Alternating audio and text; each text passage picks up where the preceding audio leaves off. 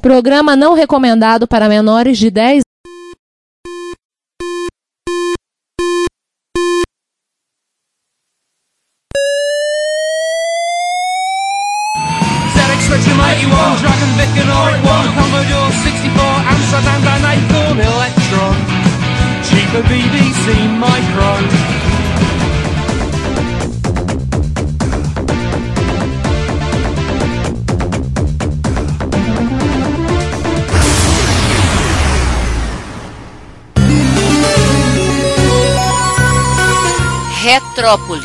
a cidade dos clássicos.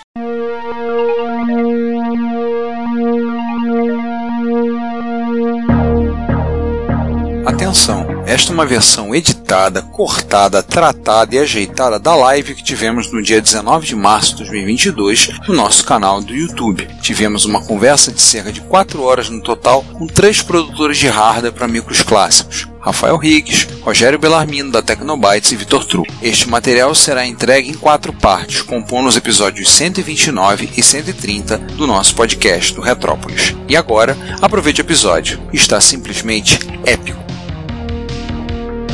Olá a todos, bem-vindos a mais um episódio do Retrópolis, episódio número 129, aqui no Retrópolis, sendo que eu não me lembro de cabeça se é um número primo, eu teria que fazer o cálculo, não, acho que não é não. Não, não, Não, não, múltiplo de três, caramba. Não, múltiplo de três, verdade, múltiplo de Tá três. na cara, tá berrando que ele é múltiplo de três, Cruzeiro. É, fazer as contas rápido. Dá um desconto. Ah, não, eu ia dizer que eu era de humanas, mas eu não sou de humanas. Ai, que burro, dá zero pra ele.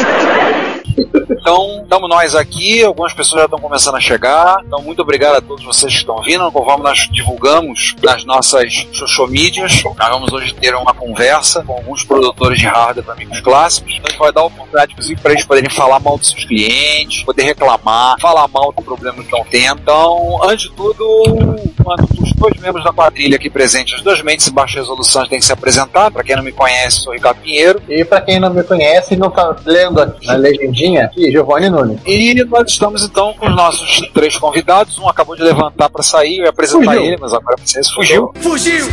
Desapareceu! Escafedeus! Então, nós estamos com o Rafael Riggs, E aí, pessoal? estamos com o Rogério Bellarmino, da Tecnobyte. Fala galera. E estamos com o Vitor Truco. Aliás, as, as mãozinhas mágicas dele hoje presente. Ah, Oi, pessoal, boa tarde pra todos. Só pra não dizer que eu não mostrei a cara, pera aí, ó. Tô aqui, é Opa, ele existe. Ele não é um bot. Mas hoje, como todos os meus vídeos, só as mãos só apresentando aqui hoje.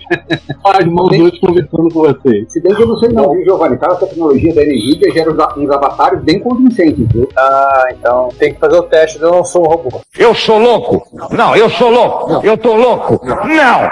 Eu não tô louco! o Augusto está dizendo que o truco tá tímido, parece aquele programa antigo do SBT das mãos mágicas. A gente também lembrou disso, Augusto. Então, é praticamente o Daniel Azulay de 2022, né? Só que da reta computação. O Daniel Zulak solda ao invés de desenhar e cortar. Isso, exatamente, nessa linha. Então, antes de tudo, você que está nos visitando, está nos assistindo, obrigado a todos, já estamos com 10 pessoas assistindo a nossa live. Você já sabe o roteiro. Aliás, agradecer a todos quem estiver inscrito no nosso canal do YouTube, está com 1120 inscritos, tem canal aí com muito mais, mas como vocês sabem, nosso foco é mais no áudio, então já temos ultrapassado os mil, uma marca muito importante, nós agradecemos muito, mas não esqueça daquele roteiro que o César, né, lembrava, o César não está presente hoje, ele não vai poder estar conosco, clica no joinha, dá uma cutucada no sininho para saber quando tivermos conteúdos novos, todos os nossos áudios estão disponíveis no canal para vocês ouvirem também pelo YouTube, temos inclusive alguns ouvintes nossos que ouvem pelo YouTube, então assina lá, e se você quiser dar uma força pra gente,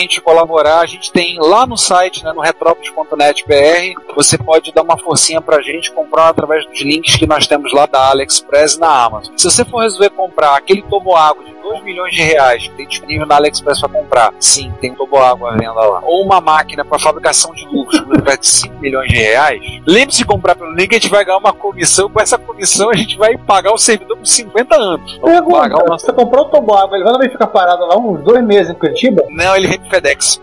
Aliás, o frete é 600 mil reais. Aliás, deixa eu colocar mais um das mídias baixa resolução. Bem-vindo, João. Alô, boa tarde. Oi, João. Não vai pra câmera hoje não, João? Não, ele tá sem roupa. Não, passa não. Na realidade, eu tô é sem um tripé pra botar a câmera na posição correta. Pera aí que eu vou fazer uma gambiarra aqui. Enquanto isso, vamos falando. Ah, gambiarra é de lei. É sério, tem essas coisas na AliExpress. Eu sempre falo que um dia eu vou montar um Instagram só pra botar as coisas esquisitas que eu encontro à venda. E tem muita coisa. Bora! Mas se você clicar lá no nosso link na AliExpress pra fazer uma compra, a gente ganha uma comissão. Uma miserinha lá, mas qualquer coisinha ajuda na manutenção do site, mantendo nossos conteúdos ativos, funcionando. Muito obrigado a todos que têm comprado. Também conteúdo que a gente bota, camisa que a gente vende, cordão. Inclusive um ouvinte, um abraço pro César, comprou esses dias um cordão de crachá, me fez questão, eu quero um cordão de vocês, não de mim, eu quero um de vocês, porque eu acho vocês muito bom. Eu mandei um cordão para ele até agora, recentemente, então muito obrigado, vocês estão fazendo tudo, tá ajudando, tudo isso colabora para manter nossas despesas. Podemos começar, né? Vamos começar logo com as entrevistas. O pessoal que tá no chat aí, nós estamos com 14 pessoas. O Alan, lembrando que sem roupa é melhor deixar no escuro mesmo, concordo. Olá, Marcos. A Mauri também, uma poderosa, Marcos do Hardware. Então, a ideia agora é passar as perguntas. O pessoal que está no chat, quiser fazer perguntas, vai estar à vontade para vocês também fazerem, estarem falando. Então, sintam-se bem-vindos, já falarem, se manifestarem no chat também. Então, primeira pergunta que eu queria fazer, passar para vocês. Conta um pouquinho da história de vocês, como é que vocês chegaram nessa vida bandida, quem é a história de vocês com esses micros clássicos, que nos encantam até hoje. Conta um pouquinho, no máximo duas horas de digressão cada um. Como é que vocês chegaram nessa vida bandida? Deixa eu abrir o microfone. Pronto, microfone aberto. Tá vendo, gente? O João não tá sem roupa, não. O João tá vestido. Ai, caramba! Não sei, não dá pra comprovar ainda. Não, eu quero crer que ele tá vestido. Ah, tá vestido sim. Pelo menos com uma camiseta. Pelo menos com a camiseta. Primeira pergunta que eu vou fazer pra vocês. Conta um pouquinho da história de vocês. Como é que vocês chegaram? A história de vocês, a caminhada de vocês com os micros clássicos. Só vou dar duas horas pra cada um pra falar disso. Conheci o MSX bem lá atrás, em 86, 87, e quando chegou a hora de eu ganhar o meu primeiro computador, que era no Natal de 88, eu queria muito um MSX, mas eu ganhei um TK-322. E aí tudo é perfeito, pelo menos é um computador. É um computador muito legal. Eu reencontrei o MSX em 2000, quando eu trabalhava na coletiva, em Curitiba, junto com o Fábio Schneckling, com o Alexandre Antoniuski, e estou nessa, nesse mundo de MSX até hoje, já vai ter 20 anos já, 22 anos. Mundo de Dork, né? 22 anos indo a Jaú, comprando MSX, soldando fio e coisas do tipo. Bom, então, eu, na verdade, eu comecei com o TK-85, uns seis meses depois eu passei pro TK-90. Ao contrário do que muitos podem pensar, eu não fui usuário de MSX naquela época, né? Eu, apesar de algum ou outro amigo meu ter MSX, mas eu fui usuário de verdade mesmo do TK-90X. Cheguei depois do, do 90, eu passei para uma Amiga 500, se eu não me engano. Sim, Amiga 500. E depois disso eu meio que larguei computador para ficar com videogame. Aí, Playstation, Super Nintendo, essas coisas assim, né? E só fui voltar de fato mesmo a, a mexer com computador antigo já era 2000, aquela- a- as memórias da- das antigas, né? Vá, vamos pegar aqui, comecei com um emuladorzinho no PC, essas coisas assim, ah, vamos comprar de novo, aí comecei a comprar uma coisa, comprar outra, e foi assim, assim num resumo bem resumido. E você, Rogério? Como é que foi? Bom, eu, na realidade, foi o seguinte: eu comprei meu primeiro MSX, que foi meu primeiro computador. Se eu não me engano, ou foi 87 ou 88. Acredito que tenha sido 88. E comprei, comecei a usar. O meu foi um Expert 1.1, foi a primeira máquina. Sendo que eu já vi alguns amigos com sofrimento danado por conta de fita cassete, então eu consegui convencer a minha família o seguinte: o computador para funcionar tinha que ter uma unidade de drive. Então eu consegui convencer os meus pais o seguinte: olha só, o computador sem o drive não funciona. É a mesma coisa que você ter uma televisão sem luz. E aí eu comprei meu Expert antes do computador. Se vocês gostaram, gostaram. Se não gostaram, que se dane. Coisa de uns 3, 4 dias antes. Comprei o meu Expert 1.1 usado já. Comecei a usar, usar. E aí um amigo me apresentou para uns outros caras. Que isso, rapaz? Isso é maconha, meu irmão. E aí, um ano e pouco depois, em dezembro de 89, eu abro uma loja, a Yankee Soft. Então, em dezembro de 89, meu primeiro trabalho, com 16 anos, eu não era emancipado, meus pais eram meus tutores, e a gente abriu a Yankee Soft em dezembro de 89. E aí, tipo assim, fomos direto. Só que quando foi por conta do plano Collor, que todo mundo sabe, quando foi em fevereiro de 91, a Yankee Soft teve que fechar porque as condições de mercado não davam. E aí eu comecei a trabalhar junto ao Oasen. A Tecnobyte surgiu inicialmente em 91. Por quê? Deixa eu contar esse detalhe que é pitoresco. O Oasen chegou um dia lá na loja que eu dava plantão, a gente coordenava todo sábado, tinha um plantão. E ficava um dos sócios, que eram quatro sócios, era eu, Marcos, quem fez o Palhada, Uau! Renato e Paulo. Ele fez mesmo, né? Não, é, não foi o delírio coletivo de vocês, não. Não, não, não, não. A gente vendeu o Palhada. Detalhe, apesar de parecer lenda urbana, iria existir o Palhada 2. Só que acabou não sendo confeccionado. Porque Palhada era o nome do bairro que ele morava no interior de Nova Iguaçu, Baixada Fluminense. Eu tive há um tempo atrás em Nova Iguaçu e vi um ônibus passando piro pra palhada, aí eu comecei a rir sozinho. Minha esposa olhou pra mim e assim, por que, que você tá rindo? Eu falei, depois eu te explico. E o que acontece foi o seguinte: um sábado eu tava lá e chegou um, um cara assim com traços árabes, falando: Olha, tudo bem, vocês têm MSX aí, né? Falei, temos. Eu fiquei sabendo que vocês têm um 2.0, foi transformado na MISC. Falei, sim, temos sim. Ele, eu poderia copiar a ROM da máquina de vocês? What? Eu falei, mas você quer copiar ROM pra quê? Não, é só um exercíciozinho que eu tô fazendo, um testezinho que eu tô fazendo. Aí eu falei, dá. Enquanto ele tentava com o Mega Assembler copiar ROM pra um disquete, eu comecei a indagar ele, tipo, onde é que ele morava, em que que ele trabalhava. E a ânsia dele de copiar ROM era tanto que ele foi respondendo tudo no automático. A minha ideia na época é que nossa máquina foi transformada no MISC. Já era começar a produzir hardware pela Yanksoft. Como Yanksoft acabou antes, eu falei, bom, quer saber? Deixa o Asen na gaveta. Quando a Yanksoft acabou, eu fui direto para procurar o Asen. Levei de 9 da manhã até as 5 da tarde, porque eu sabia o bairro, mas não sabia a casa nem a rua. Então comecei a procurar, eu tô procurando o Ricardo Asen, ele é descendente de árabe. E aí fui dando as indicações, indicações e consegui achar. Tô contando essa história porque ela, ela é interessante no seguinte sentido: tem uma casa térrea e tem um portão de garagem de grade onde ele coloca o carro. Eu chamei, chamei, chamei e ninguém respondeu. Eu olhei, não vi cachorro nenhum. Eu falei, bom, deixa eu entrar. Entrei, fui parar na grade de um quarto. Quando eu cheguei no quarto, tinha uma TV de umas 20 e poucas polegadas e sobe o logo do MSX numa TV preta e branca.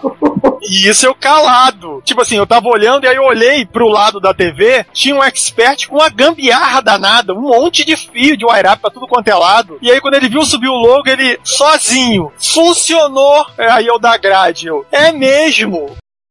Aí ele olha pra grade.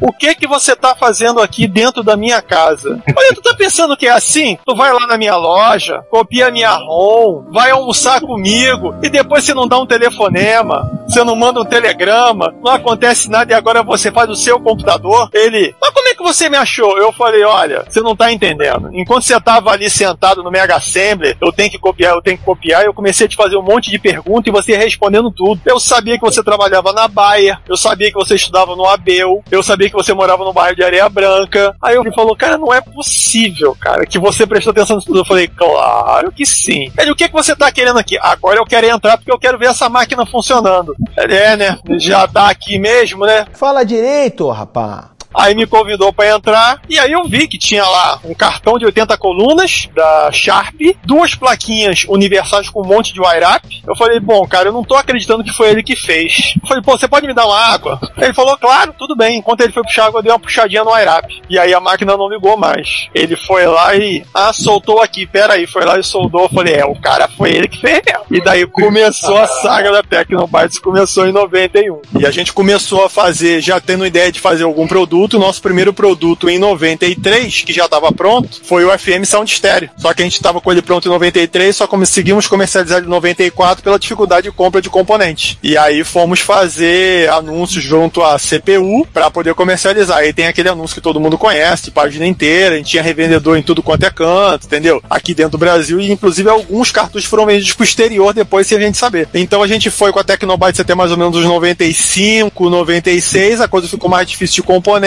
demos uma parada. Quando foi em 2002, a gente deu uma parada por um tempo, conseguimos um chip clone para fazer o FM, porque a gente não conseguia mais o YM2413. Retornamos, já tinha site, né? A gente fizemos uma paginazinha num, num era um gratuito, revendemos mais um tempo e aí ficamos trabalhando 2002, 2003 mais ou menos, demos uma parada novamente. Quando foi lá por 2009, a gente voltou e estamos com MSX até hoje. Já fabricamos coisas para outras linhas, já fizemos interface IDE para Apple, já fizemos placa de vídeo para CPC, mas estamos aí desde então, como diz, tem alguns que falam, fabricação para várias linhas, mas para uso fiel e monogâmico, entendeu? Assim como nosso amigo Pinheiro, eu só tenho MSX em casa, entendeu? Não tive nem contato, eu passei a ter contato com outras máquinas retrô durante o funcionamento da Tecno, mas eu não tive nenhuma outra máquina. Mesmo porque era muito cara, né, gente? Vemos e convenhamos que hoje em dia a gente consegue comprar as coisas que a gente gostava na época, porque na época era inviável. Você ter uma máquina máquina já era um sonho. Quem dirá você ter mais de uma linha. Isso aí é só pra multimilionário. Hoje em dia a gente se espreme, compra uma coisa aqui, compra uma coisa ali, de mesmo porque hoje em dia também está muito caro. A época de comprar hardware retrô barato, agora que já não é mais retrô, né? Eu acho que o pessoal devia chamar de vintage, né? Porque o vintage, o preço vai lá embaixo, chega no pré-sal e daqui a pouco começa a subir novamente e fica mais caro que máquina nova, entendeu? Mas isso aí é um resuminho de como é que deu começar até hoje. Essa história tua com a Asa é engraçadíssima. É sempre engraçado de ouvir essa história. Eu já ouvi um milhão de vezes, mas eu sempre rio. Eu acho.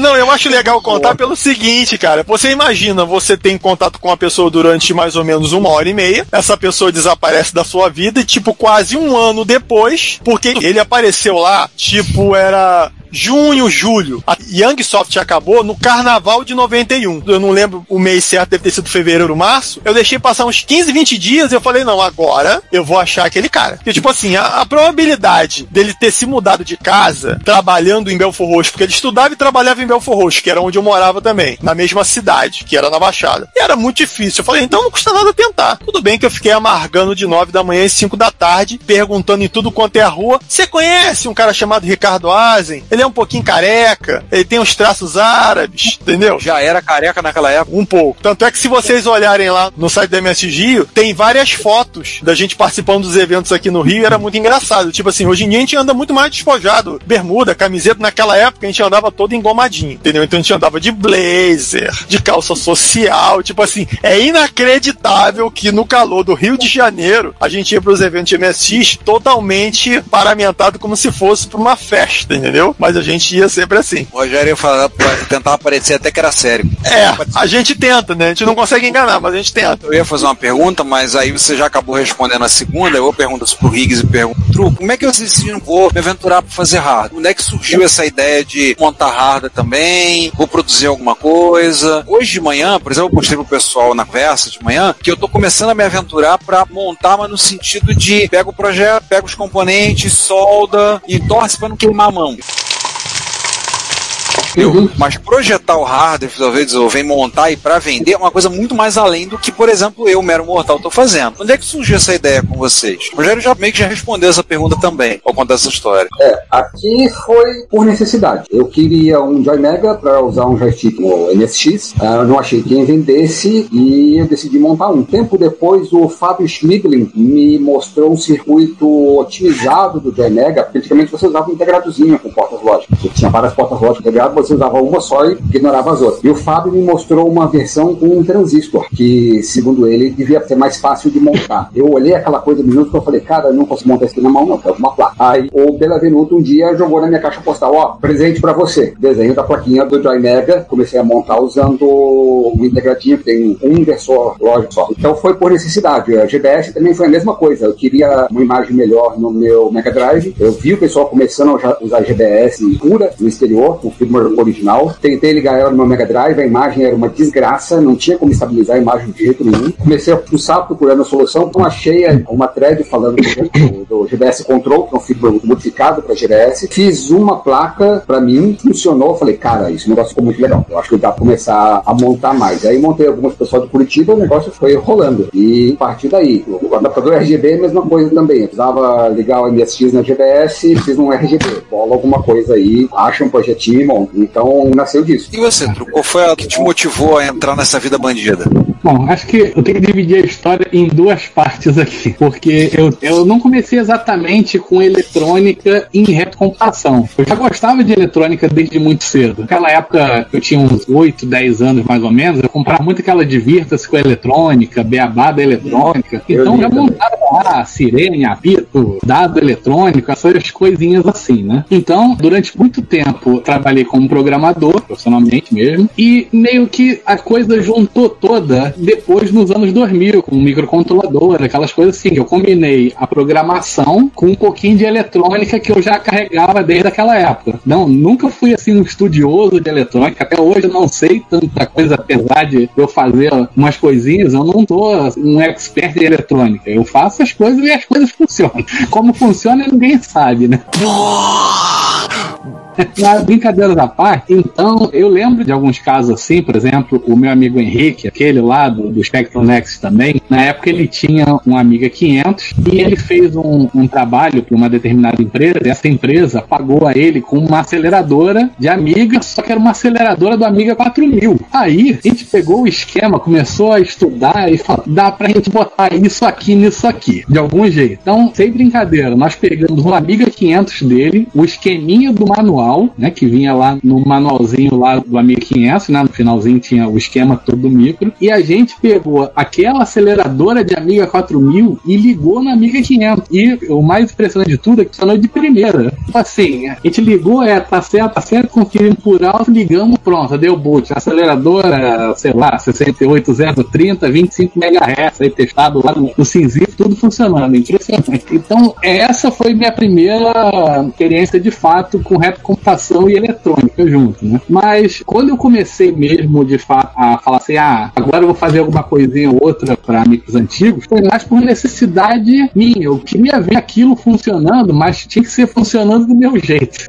eu não queria pegar o projeto e simplesmente copiar. Muito, muitas vezes até o projeto não era nem aberto, né? Então eu passei a desenvolver minhas próprias soluções e essas passaram a funcionar. Aí eu comecei a mostrar lá no, nos grupos Facebook. Aí o pessoal, ah, pô, faz uma pra mim também. Você podia fazer pra vender? Ah, vamos fazer um lotezinho. Aí que ele começou aquela coisa, ah, vamos fazer 10, vamos fazer 20. Então foi mais ou menos assim. Foi mais como eu gostava de fazer as coisas do meu jeito e eu fazia para mim, mas acabou que eu comecei a fazer para os outros.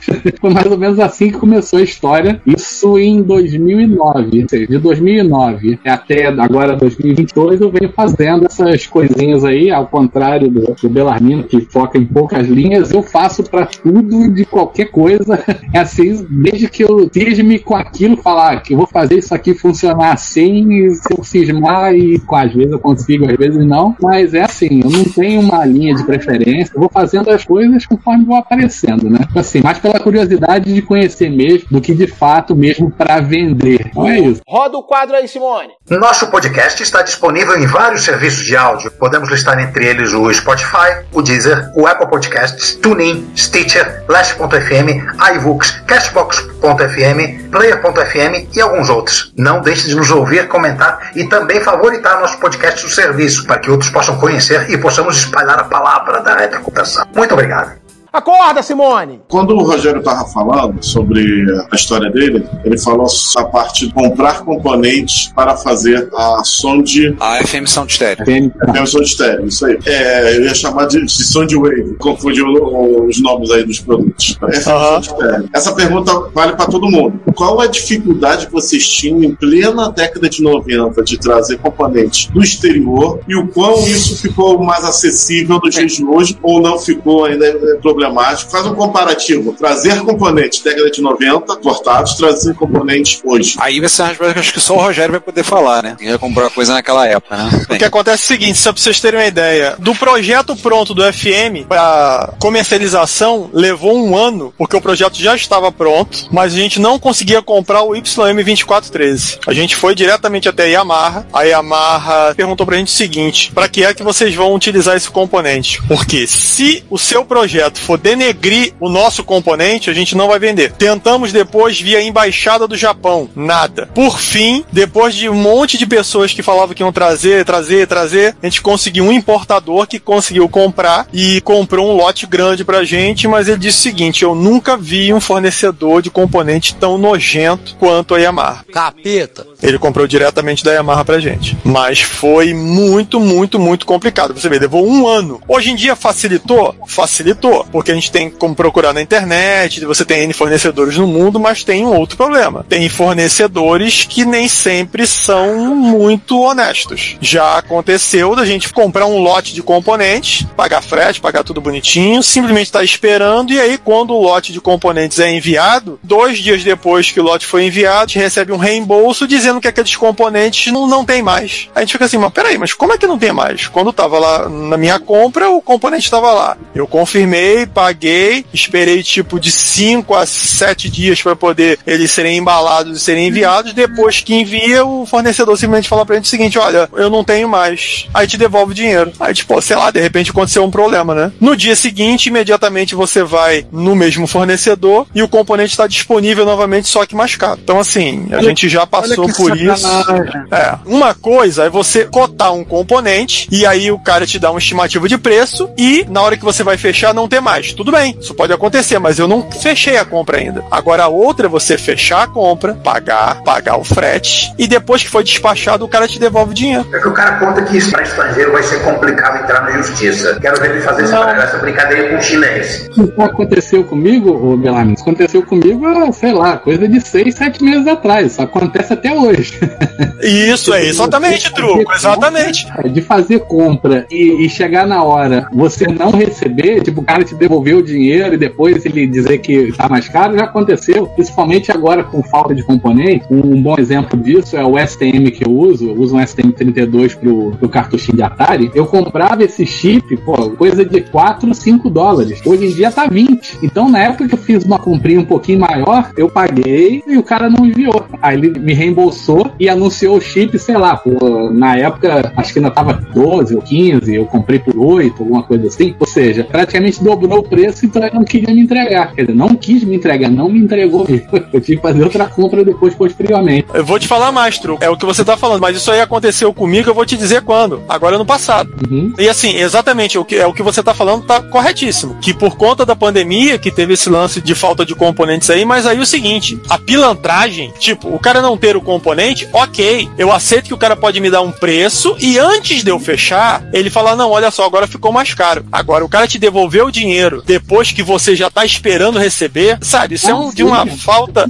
Não, e outra coisa, né? Também, é porque também tu já tem aquele prazo, ou seja, porque se o cara postou pra você, sei lá, semana passada, você sabe, ah, daqui umas duas semanas deve estar chegando por aqui, né? Você deve fazer também esse tipo de cálculo aí. Exatamente. Então, Exatamente. chega duas semanas depois, ah, o cara nem enviou porque não tinha. Pô, é, cara, é complicado mesmo. Esse tipo de coisa é complicado. Tipo, ninguém quer entregar nada atrasado. Aí você vai explicar pro cliente: olha, desculpa, eu tive um problema com o fornecedor e tem gente, mas é isso mesmo? Vou te ser bem sincero, aqui no Brasil, eu nunca tive muito aborrecimento com cliente nenhum, porque a gente já preferiu devolver dinheiro pra cliente do que ficar com pendência. Entendeu? A gente já preferiu fazer isso. Vou contar um caso pra vocês então. A gente tem um cliente na França que ele, em 2017, ele comprou uma Power Graph. Nós enviamos pra ele. Coisa de um ano depois, a Power Graph voltou para o Brasil. Aí você fica assim, pô, o cara morreu. Aí quando chegou aqui de volta, mandei um e-mail pro cara novamente. Cara, olha só, quase um ano depois, como a gente mantém um, um controle muito rígido de envio, principalmente pro exterior, pra não ter dor de cabeça, falei, olha, mandei um e-mail, voltou. Ele, pô, cara, mas não chegou aqui. Eu falei, não, desculpa, meu amigo, olha só. Fui lá, tirei uma foto da caixa e mandei de volta pra ele. Falei, amigo, o produto chegou aí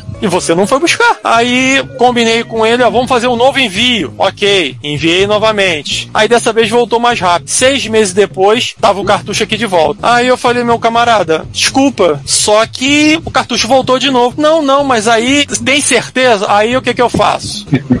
Peguei a caixa dele, não abri a caixa. Peguei a guia de exportação, tirei a foto e peguei o adesivo que estava escrito no reclamê. Traduzindo, o corno deixou o pacote no correio, expirou o prazo e ele não foi buscar. E você fez isso mesmo? Fiz.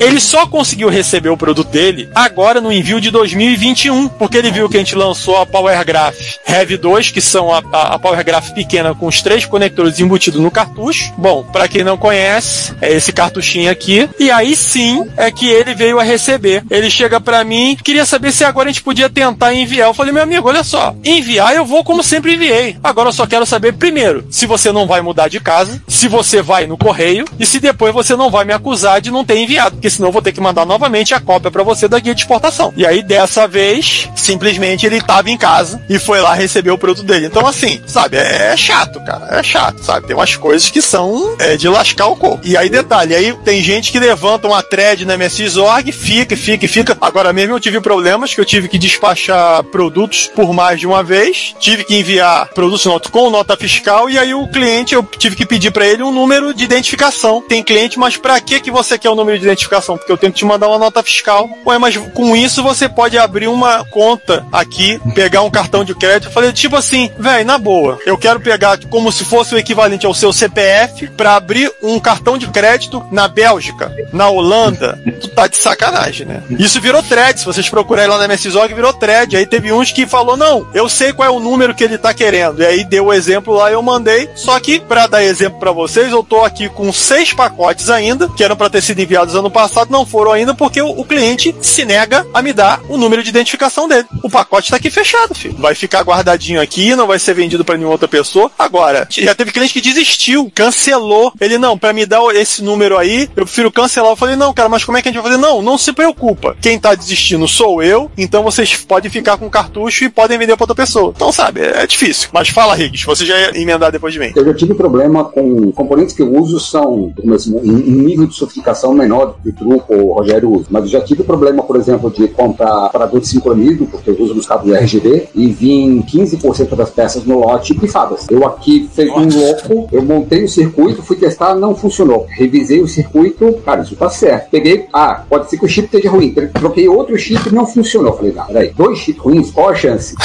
Aí acho que no, no, terceiro ou quarto chip que funcionou. Eu falei, filho de uma mãe. Tinha comprado acho que 50 peças, se não me engano. E o cara vai me mandar componente baleado em componente de um dólar cada um, cara. É muita sacanagem. Isso Por sorte eu consegui o reembolso, mas foi uma dor de cabeça bem grande. E uma coisa que eu tô achando estranha, inclusive, eu não sei se o Rogério e o Victor passam por isso, é a falta aqui no Brasil de componente base. Isso aqui é a chavinha liga-desliga da GBS. Eu uso também no, no cabo RGB por MSX japonês. Eu não acho isso pra vender aqui no Brasil. Que vocês isso? Souberem, vocês souberem quem vende a chavinha HH mais vagabunda da face da terra. Toda loja que procuro, ah, não tem, não tem esse modelo, não Pô, Riggs, olha, ô Riggs, seguinte, eu vou te mandar, até tava falando isso com o Ricardo hoje de manhã, eu vou te mandar as lojas que a gente tem comprado aqui no Brasil, são mais cinco mais ou menos, que muitas das vezes a gente tem essa dificuldade de componente básico mesmo. Tipo assim, você é. quer ver? Isso aqui, ó, saidinha pra colocar vídeo composto. Às vezes eu tenho que não procurar acha. num montão de loja. Não, eu vou é. te mandar aqui o, o nome de todas as lojas que eu tenho, eu compartilho isso aí com vocês, porque tá complicado eu, mesmo. Eu fui procurar plug P2 fêmea pra usar no saco ah. do RGB, eu achei na quarta ou quinta loja que procurei, uma em Curitiba, inclusive. Porque você não acha na Monte em São Paulo, você não acha na Solda Fria, você não acha na Ziggler, você não acha em um monte de lugar. Eu falei, que importar o treco mais vagabunda da face da terra? É estranho isso, mas é, é parte da dor de cabeça. Às vezes é mais fácil você mandar vir 50 placas da China do que achar uma chavinha liga desliga fácil aqui no Brasil. Mas tá ficando assim. E, e outra coisa, Rick, você tá falando com relação a componente com defeito, a gente comprou uma vez, isso já tem alguns anos, já deve ter uns 5, 6 anos. A gente comprou um lote de Altera. De 50 que a gente comprou, só 5 funcionaram. Aí tu imagina o Azen, depois do décimo, o Azen falou, cara, eu não posso ser burro o suficiente para errar 10 placas. Entendeu? Aí o que, que ele fez? Ele botou um soquete e aí foi testando, testando, testando, testando. Foi.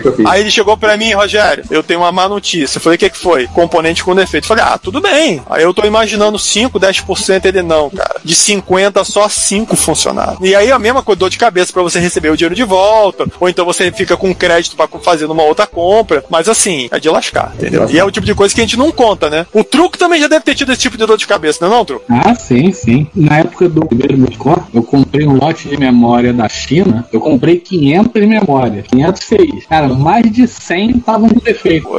Assim, Thank you. E eu caí num problema desse tipo assim: testava um, aí não funcionava. Eu testava outro, não funcionava. Eu falei, pô, a placa tá com defeito, eu fiz a placa errada, né? Aí, pô, eu começar a procurar e batia e via assinar, pô, tudo certinho, certinho, até que eu vou trocar e é pronto. Aí não funcionou. E o problema que eu tive com esses CIs especificamente é que para eu devolver eles, eu tive que fazer um vídeo pro cara mostrando que os CIs não funcionavam. Porque o cara não queria, não admitia que ele pudesse ter mandado pra mim os CIs e da, daqueles 6, 100 não tava funcionando, que era, sei lá, 20%. Aí eu fiz o seguinte, numerei o CI com uma caneta de retroprojetor, um por um lá, aí botei um soquetinho e ia lá, ó, esse aqui não funcionou. Aí trocava, ó, esse não funcionou. Fui trocando, aí quando Mandou um chegou lá de três com horas. 30 ou 40, ele admitiu, eu não tive que testar o resto.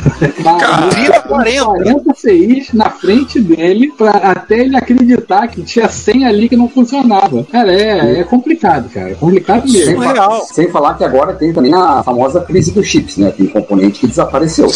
O separador de sincronismo que eu uso para os cabos de vídeo, você não acha mais novo. Eu fui procurar outro dia, você só acha site listando peça usada. E é, é uma peça baratinha, um, um integrado simples, cara. E É, Uma curiosidade, uma curiosidade sobre isso é que muito chip que tinha desaparecido, que estava difícil de ser achado, agora está disponível. Eu uso um L22 V10, por exemplo, que eu não conseguia mais lugar nenhum. Inclusive, eu descontinuei um projeto, que era o Blue Drive de K85, por causa desse CI que eu não, não achava mais. Aí eu tava lá vendo lá, eu vi na lista, pô, Gal 22. Pô, e tinha um monte de fornecedor com Gal 22 de novo. Eu falei, pô, vou reativar aquele projeto lá que eu tinha largado de mão em 2018, 17, que eu não, não produzia mais, e vou voltar com ele agora em 2022, com o Blue Drive de ZX81, né? TK85 no caso. É, não, é surreal. Tem umas coisas que é surreal, entendeu? Porque assim, quando o fornecedor acata, esse negócio que aconteceu com o truco aí é uma coisa que inimaginável, entendeu? Porque não dá. Você tem que ficar provar pro cara, será que o cara não sabe da origem dos componentes dele? Tipo assim, eu acho que seria muito mais honesto da parte dele, tipo, não, olha só, quantos deram defeito aí? Pô, você não ia perder o seu tempo, ainda mais que eu imagino que não deva ser um fornecedor novo, é um fornecedor já de tempo. Então, assim, Não, eu acho que a relação. Então, a relação comercial que você tem com a pessoa tinha que valer de alguma coisa, né? Porque você não comprou uma vez só, você deve ter comprado diversas vezes. Então, tipo assim, ninguém aqui tá brincando, não tem nenhum moleque por aqui, entendeu? Pô, Rogério, isso faz parecer que essas empresas que vendem componente, na verdade, elas não, não são tecnicamente uma loja, são tipo um despachante. Ah, o cara quer tanto os componentes tal, aí manda o motoboy correr nas lojinhas da cidade pra juntar. Só pode ser isso. É quase, é quase isso. Ó, vou te avisar um negócio, hein? Se, a respeito deste episódio, você quiser enviar um comentário, um elogio, uma crítica construtiva ou uma correção, porque afinal a gente erra também, seja ela no nosso site ou no canal do YouTube, ou ainda você quiser nos enviar um e-mail, não hesite, faça. Você pode falar conosco através do Twitter, nosso perfil é o arroba Retrópolis, nos comentários desse episódio, desse post, vocês estão vendo agora, do retrópolis.net.br ou no Retrópolis com acento no o.com, nos comentários do nosso canal do YouTube no Retrópolis, no nosso e-mail, o contato arroba retrópolis.net.br e vários outros locais. Nunca se esqueça do que nós sempre dizemos: o seu comentário é o nosso salário. Muito obrigado pelo seu tempo e pela sua audição. Morou! Vocês falaram disso, eu tava me lembrando. Agora em janeiro eu tive numa loja, tem mais ou menos a ver, né? Eu vou dar a crise do chip. Eu tive numa loja que eu já conheço há muito tempo, que eles fornecem equipamentos de informática lá pra escola. E a gente foi ver um negócio de computador, até um computador pra mim, pro meu pai, não sei o que. Eu tive lá, bom, é o mesmo proprietário há mais de 20 anos, né? Aí encontrei, como é que tá? Tudo bom? Aí ele falou: ah, montei 44 máquinas agora lá pra uma unidade da Faetec em Paracambi. Paracambi, pra quem não conhece, é uma cidade do interior do estado do Rio de Janeiro, né? É no final do, do trem da Aí, ah, que legal, 44 anos, que bacana. Esse cara, você não sabe o esforço que eu tive que fazer. Sério? O que, que aconteceu ali? Placa-mãe eu consegui de um fornecedor na Paraíba. Agora, processador, eu tive que pegar em uns 7, 8 fornecedores diferentes. Eu chegava e dizia assim: quantos processadores você tem? Seis, eu quero os seis. Quantos você tem nesse aqui? Sete, eu quero os sete. Pra poder montar as 44 máquinas. Que sufoco. E com isso o preço disparou. Eu fiz isso esses dias com os conectores P2 fêmea. Eu liguei no meu fornecedor de Curitiba e falei, cara, quantos você tem? Manda. Então, se alguém Curitiba procurar P2 fêmea e não achar, a culpa é minha, tá? Desculpa. Foi ele o culpado. Ó, gente, é a culpa do rei. Tem nome e sobrenome. Não, e assim, Riggs, eu não sei se você pensa nisso. Antigamente a gente saía na nossa cidade e tinha várias lojas que você podia ir lá a pé e você podia comprar. Cara, aqui no Rio de Janeiro a coisa, tipo assim, caiu em 60, 70% o número de lojas. Exatamente. Eu sou formado em eletrônica. Eu me formei em 90. Eu lembro que tem lojas que existem até hoje que os caras são muito mais velhos que eu. Então, assim, os caras que tinham cabelo preto já estão tudo de cabelo branco. E aí eles, quando eu chego lá, eles me olham assim: Ô moleque, porra, eu tenho dois metros de altura. Ô moleque, tu comprava aqui comigo, não comprava? Eu falei: É, já comprei muito. e teve gente que, tipo assim, o cara que era o estagiário virou funcionário e o dono morreu. Tá entendendo? O cara que era o balconista morreu, e aí quem tá me atendendo era o cara que era o boy. Então a, acontece muito disso. E, e, teve uma loja aqui chamada Rei das Válvulas, que tinha muita coisa aqui na rua República do Leão que pegou fogo e depois nunca mais voltou, entendeu? Em Curitiba a gente tem a rua 24 de maio, que é a rua dos eletrônicos. Elas são dois quarteirões. E hoje em dia, cara, 90% das lojas virou acessório de celular e sistema de áudio e LED. Loja de componente é, mesmo, cara, sobrou 3, 4. É, aqui no Rio virou loja de som e outras coisas. Celular nem é. tanto. E aqui no caso é a República do Líbano, que é no centro do Rio, que são duas quadras. Só que aí a gente tem aqui no centro do Rio, a República do Líbano, temos em Cascadura algumas lojas é, e temos numa é, Silva Gomes e temos um, uma cidadezinha da Baixada chamada São João de Meriti que ainda tem algumas lojas. Então já teve época de eu ter que fazer peregrinação nessas três ruas para conseguir comprar componente, porque assim, comprar de fora, ah, o preço de fora é mais barato, é, mas quanto tempo vai levar para chegar? Então valia mais a pena. Rogério, com que você vai reclamar depois quando tiver errado? É.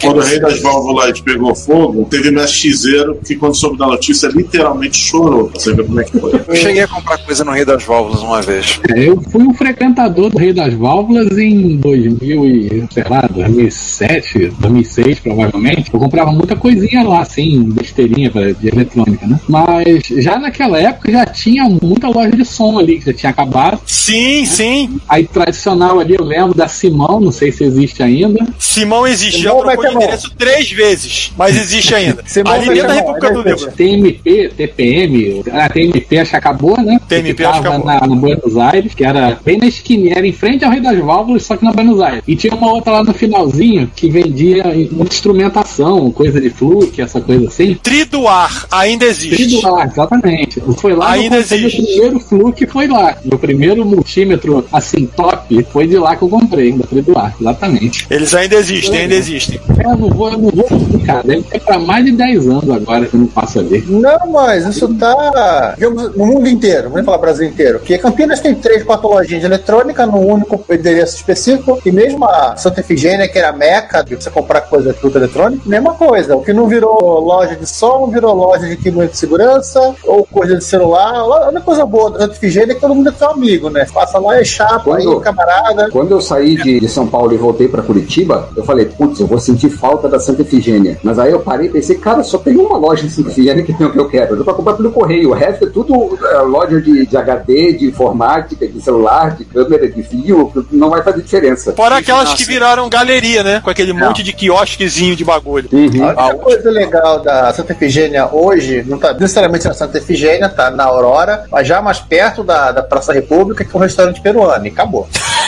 É. A gente teve na Santa Efigênia agora, foi julho, né, Rogério? No ano passado? Julho. lá. Né? Julho. Né? A gente andou tudo, a gente foi na multicomercial e naquele prédio que tem um monte de lojinhas lá, tem aquele senhorzinho, aquela lojinha que os caras só vendem cristal, vendem componente, assim, alguma coisa. Mas é praticamente é o que tem da Santa Efigênia. No Rio, começando a ver essas coisas, eu tenho ido eventualmente em Cascadura para comprar Cascadura, para quem não conhece o Rio de Janeiro, é um bairro que é mais ou menos perto aqui pra gente, próximo ao bairro onde eu trabalho, o bairro onde, aliás, o João mora, né? Pra quem não sabe, eu, tra eu trabalho onde o João mora.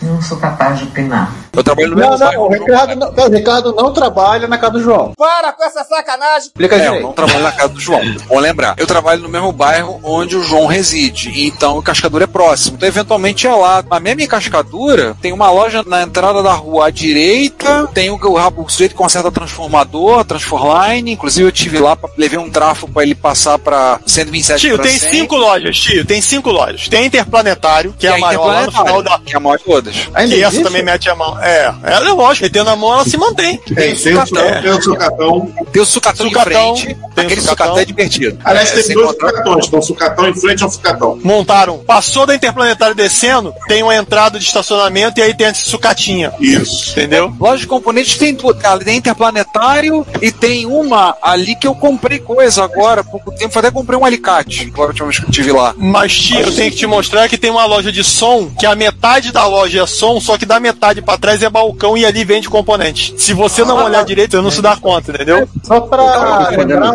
é, só, pra, rapidinho, só pra lembrar um pouco a história, né? a- essa, essa parte de, de cascadura ela é muito forte na época das TVs de tubo. Ali era o fonte do cara A que meca. a televisão. A meca do cara que a televisão. Isso. É, tinha uma loja grande ali de manutenção, a Girimum, por exemplo, tomava uma esquina toda ali, a Girimum faliu, virou três, quatro lojas ali. Eu vou ler um comentário porque é super pertinente, principalmente pro pessoal carioca. O Publica Brasil disse que tem uma lojinha de componentes em Bangu na galeria Tainá, em frente ao supermercado Guanabara. Alguém já foi lá? Nem sabia que ela existia. Eu nem sabia que essa galeria existia. Anotem. Nem sabia que. Não sei nem o que é Bangu.